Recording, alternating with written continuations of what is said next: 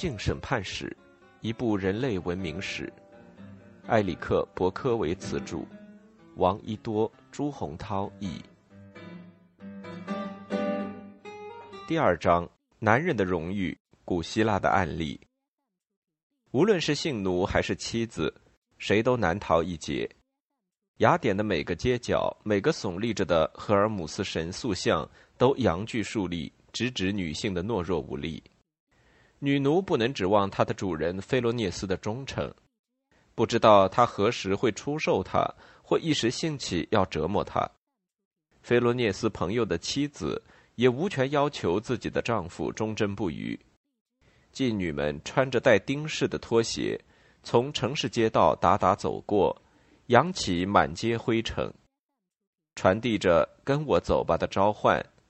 什么都无法阻止男人追随这些脚步，径直走进城里的欢场。因此，当菲罗涅斯决定把女奴卖进妓院，当他的朋友厌倦自己的妻子，这两个女人都无法留住自己的男人，只能绝望。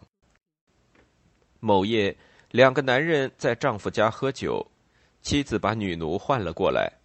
她悄悄地告诉女奴，她弄到一种药水，可以让男人回心转意。唯一的问题就是他们如何偷偷的让这两个男人喝了。男人们习惯跟小妾和妓女们一起吃饭，不与奴隶和妻子同餐。不管怎样，那个妻子提议女奴来办这事儿，事情就这么商量妥了。机会来了，菲罗涅斯和那个丈夫正好在雅典的比雷埃夫斯港口。菲罗涅斯去那里供奉宙斯，那个丈夫在做出海远航的准备。两个朋友打算好好吃上一顿，一醉方休。之后，他们焚了乳香，洒了祭酒，以此祈求上天的庇佑。趁他们祈祷之际，女奴把那个妻子给的春药倒进他们的酒里。大部分倒进了他主人的杯中。那个药水没有产生女人们期望的幸福之事，他当晚就让菲罗涅斯毙命。那个丈夫几星期之后也中毒身亡。这些是丈夫的儿子在那个妻子谋杀案庭审中提出的几条指控，因此这个案件被称作起诉继母案。在几个关键事件中，儿子并不在场。他的证词来自女奴的痛苦交代，因为他受不了轮刑的折磨。继子起诉继母诱骗女奴毒死他的父亲，但是女奴不承认此事。不管怎样，所有的审判与其说是关乎事实，不如说是杜撰。而继子的故事很有说服力。多达两千五百零一名男人组成的陪审团，怎么也不可能给那个妻子一个机会。她想用药水让丈夫改变心意，这个事实已经极其可恶，即使她可能认为药水无害。继子雇请了名为吕西阿斯的著名演说家撰写庭审词。吕西阿斯深知雅典男人的嫖娼习性和厌恶女人的心理，他自己就是著名的柯林斯妓院的忠实顾客，很可能也光顾其他的妓院。他替这个继子撰写的庭审词，直击情感按钮的中心触点，把陪审团带入愤怒的顶峰。女奴没有受审就被处死，虽然人人尽知他本无恶意，他活该。吕西阿斯说：“妻子的命运没有被记录下来，但是很显然，她之后可能活得短暂而不幸。如果陪审团都认为她的目的是杀夫，而不是用春药激发丈夫。”他很可能面临绞刑，对他而言，逃过死刑也未必是好事，因为他极可能被交给男方家人处置，他们肯定会施以家法。继子对继母提出谋杀诉讼可以理解，但是她为何故意谋杀自己丈夫的疑问并没有得到解答。杀掉他毕竟意味着终结自己保护者的性命。她所作所为只能是为了让丈夫更亲近自己，才符合常理。失去他，她就只能走向自己生命的终点。没有他，她对世界一无所知，毫无希望。在希腊，婚姻意味着传宗接代，但她丈夫在和她结婚前就已经有了后代，她对他没有兴趣，自己的地位更是岌岌可危，随时可以被新人替代。受尊敬的雅典女人只被视为精子接收器，索福克勒斯称之为可播种的土地。人们认为精子在孕育中起主要作用，子宫只不过把它孵熟。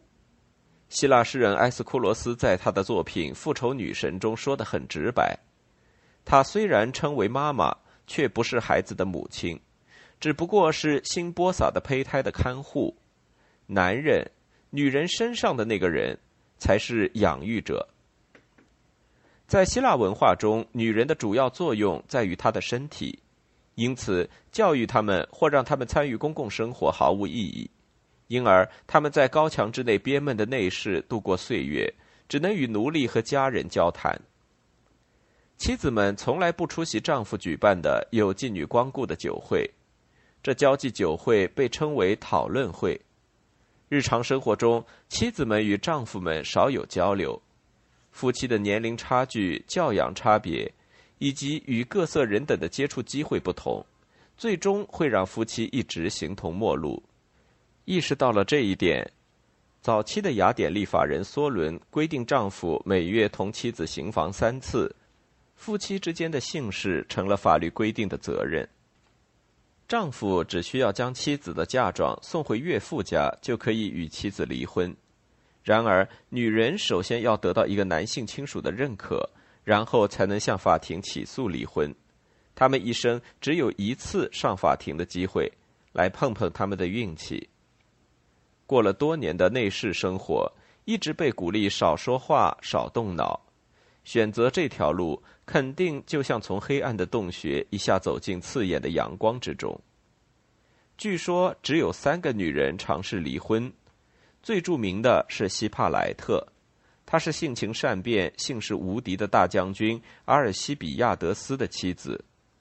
他悲惨的经历对其他妻子们具有告诫意义，特别是他起诉离婚的条件很有利。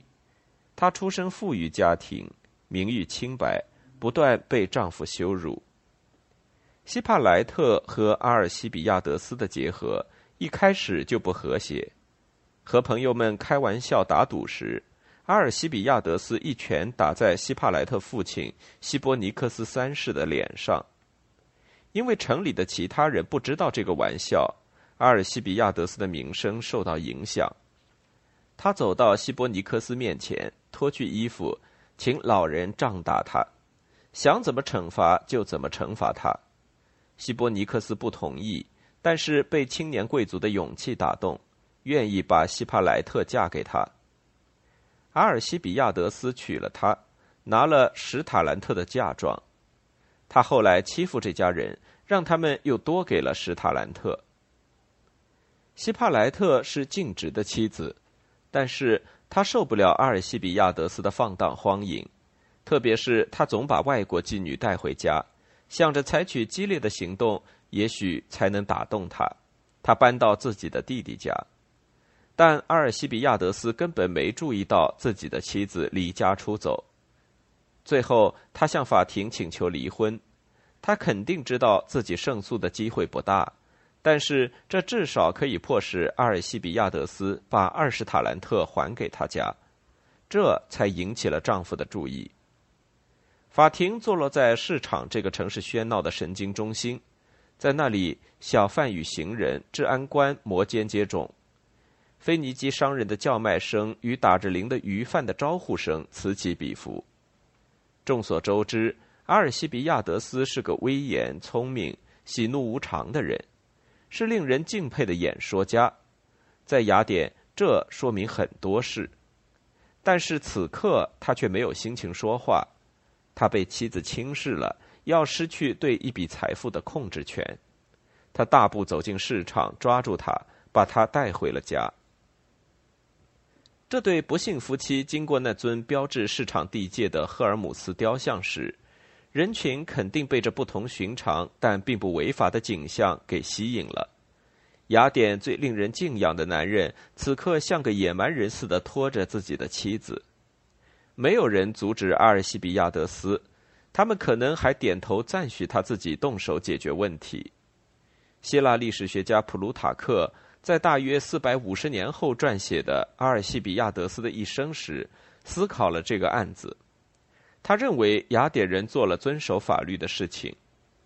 我应该解释一下，他的暴力行为并没有被认为违背人性，也没有违反法律。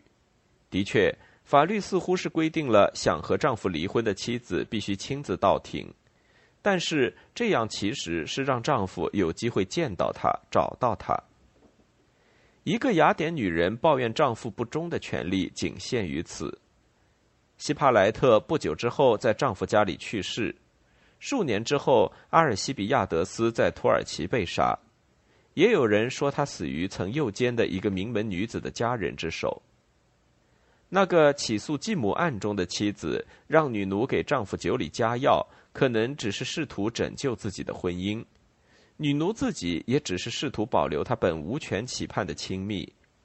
根据法律。奴隶是没有情感、不值得保护的动物，因此他们是所有拥有或租用他们的人的猎物，并不是所有奴隶都是妓女，也不是所有妓女都是奴隶。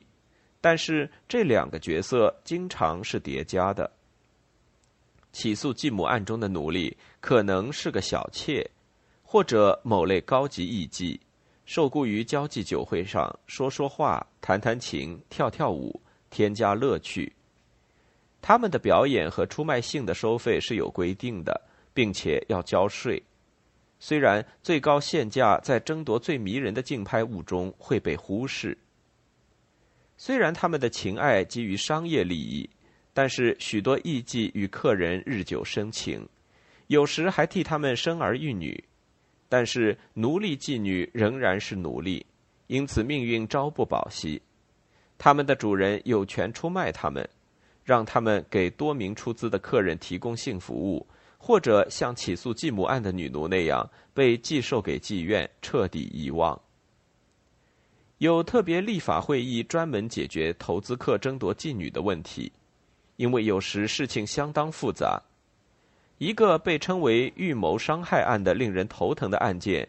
就是两个男人为争抢一个不知其名的奴隶小妾而打架的事，为解决商业纠纷而互换财产之后而引发的问题。奴隶要随着牛和其他物品一起被交换，但是两人在他可不可以被两人共享的问题上无法达成共识，或者他应该是原告单独的性财产，也可能像被告申诉的那样，两人可以共享。在某个晚上，被告与男孩和吹笛女畅饮后受酒精刺激，和朋友冲进原告家里，抓起碎陶片掷向原告，弄瞎了他的眼睛。原告提起诉讼，称被告打算杀了他。被告在庭上说他喝醉了，什么也做不了，而且不管怎样，他攻击原告是有原因的，因为他可以分享那个女孩。他还争辩说，那个奴隶是解决问题的最佳人选，因为他亲眼见证了发生的所有事情。可由于法律规定，法庭只接受奴隶因受刑而坦白的证词，所以他接着说：“最好就让他受刑，听他怎么说。”被告可能是爱他的，但是他的爱情还没有深到让他受罪前三思而行的程度。像许多雅典庭审案件一样。这宗案件的记录并不完整，被告面临被流放的惩罚，原告则有可能失去掌控那个女奴的权利。即使案件看起来有利于被告，原告为放手一搏，也有可能同意让女奴受刑。但是与起诉继母案中的女奴命运不同，她可能无性命之余，至少这两个男人还都渴望得到她。在起诉继母案和预谋伤害案两起案件中，性是犯罪的动机，而不是犯罪本身。雅典并没有直接规范性行为的法令，古希腊其他地方也没有这样的法令。雅典法律的存在主要为推进两个目的的达成：保障男性公民体面的参与公共生活，保证父亲顺利的把财产留给嫡子。除非性行为影响到这两件事，否则某种肉欲行为可能不会被阻止。男人的荣誉像脆弱的鲜花，需要宠爱和展示。当代美国和英国法庭经常拒绝采用被称之为人品证据的证词，理由是一个人的名誉并不表明他或她会如何行事。然而，在喜欢饶舌的小城雅典，情况恰恰相反，男人的名誉一直受到考验。很多案件中，最后的判决取决于陪审团对那人一生的看法，而不是已知的事实。鉴于陪审团人员多达千人，大部分市民都会到庭。雅典不是个张扬个人主义的地方，有地位的男人过着公共生活，远离自己的妻子。希腊政治家伯里克利说：“这是我们的特性，我们不说对政治不感兴趣的人只关心私事。”我们说他根本就没有私事。女人会被起诉、被判处死刑，但是不允许出庭作证，她们只能在庭外作证，或由他们的丈夫代他们作证。此外，女伴太多会极大的损害男人的名声。受女人影响的男人被归入老迈、昏庸和病弱一类，无力出庭。尽管男人娶了没有受过教育的无名小卒。并让他们远离人世，他也不能保证妻子的忠诚。女人被认为具有容颜般的性欲，需时时警惕。到处潜伏着浪子和好色之徒，随时会扑进贪婪的妻子的怀抱，摧毁男人的名声。此外，女人的忠贞还能确保男人的孩子真的是自己的。因此，他的荣誉也取决于他有能力保证他的后代血统纯正。早期希腊社会，一个家族或大家庭的家长用拳头保护全家的名誉。随着家族融入更大的社区，愤怒的家长和宗亲不可能挥舞拳头到处攻击每个可能危害家族荣誉的人。城市社会的统治阻碍了家族世仇的产生，但是也增大了性出轨的风险。性出轨不再是私事，它事关每一个人。通奸从不曾远离雅典的丈夫的脑海。大约公元前六百二十年，雅典最早的立法者德拉古制定第一部成文宪法时，人们就以努力在荣誉复仇与阻止家族内斗之间寻求和解。男人可以欺骗妻子，但是不能动另一个男人的女人，这样做会导致惩罚。具体惩罚措施要看事发何处。如果性事发生在街上，不管是否动用暴力，强奸者只被罚款；如果他闯进丈夫的家里，并且两人在性事现场被捉，他会立刻被处死。这听起来非常简单，但是一个叫尤菲勒都斯的人杀了妻子的情人埃拉托西尼的案件，表明这个法规的实施可能面临挑战。埃拉托西尼是勾引女人的老手。他不在外国人、奴隶和卖淫女这些安全人群中寻找猎物，他喜欢冒险。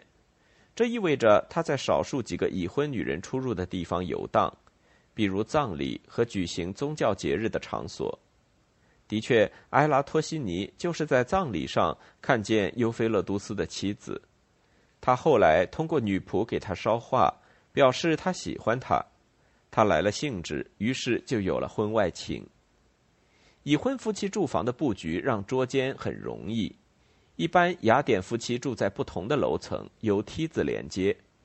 尤菲勒都斯住在楼上，妻子住在楼下，好照顾婴儿。后来他告诉陪审团，他睡得很安稳，相信妻子是全城最贞洁的女人，全然不知他和埃拉托西尼在楼下的事。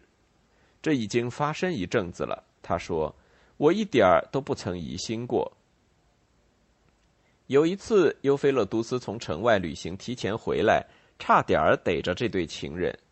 在妻子热情欢迎丈夫、端上丰盛大餐并献上他的温存时，埃拉托西尼躲了起来。一切都很平静。突然，楼下的孩子哭了。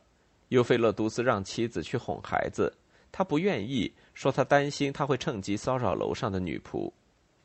以前有一次，你喝醉了，你拖着他转。妻子开玩笑地说：“尤菲勒都斯也大笑起来，但是他坚持让他下楼去哄孩子。妻子听了他的话，但是开始调皮的锁上他卧室的门，搬走了梯子。第二天早上，他回到他身边，带着妆容。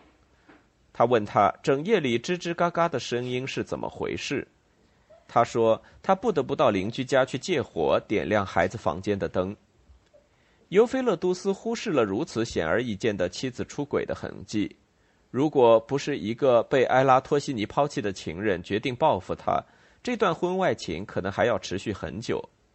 被抛弃的情人让自己的老女仆告诉尤菲勒都斯真相：埃拉托西尼不仅勾引你的妻子，那位女仆说，还有许多其他的女人。他把这当成了一门技艺。尤菲勒都斯找到自己的女仆，对她说：“要么告诉他真相，要么就鞭打他，把他扔到石磨里。”女仆选择告诉他真相。尤菲勒都斯向陪审团描述几天后他安排的伏击。埃拉托西尼进来了，女仆叫醒我，并告诉我他在屋里。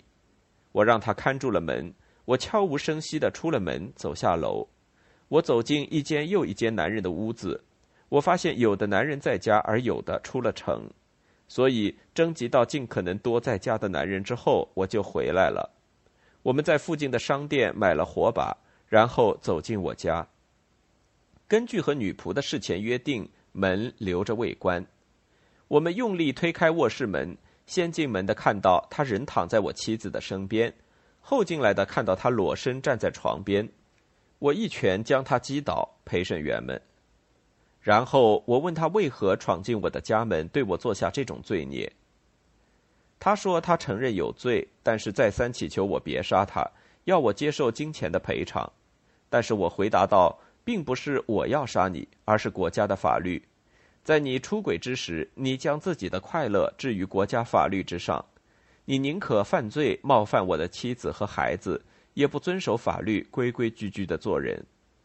因此，陪审员们，这个人遭遇了法律给他这类罪犯规定的命运的安排。埃拉托西尼的命运是尤菲勒都斯当场亲手处死他，死者家属随后提出谋杀指控。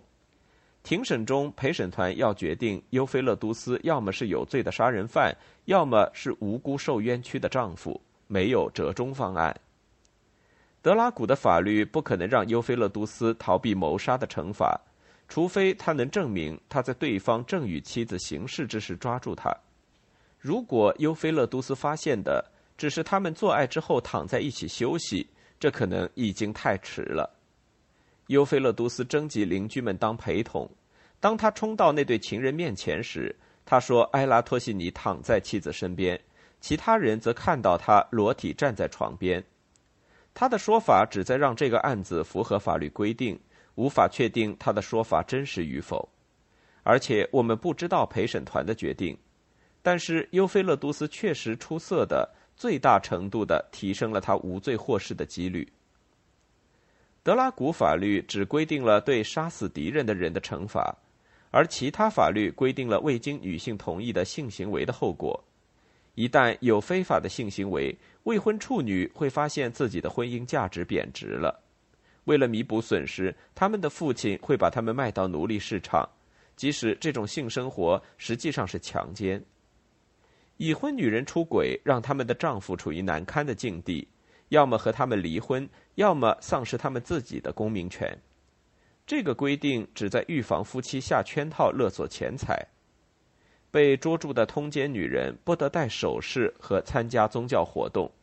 所有人都有权掌国后来出现在神圣仪式上的出轨女人。这样的规定非常严厉。但比巴比伦、圣经以及罗马法律中出轨妻子面临的死刑或致残惩罚要好得多。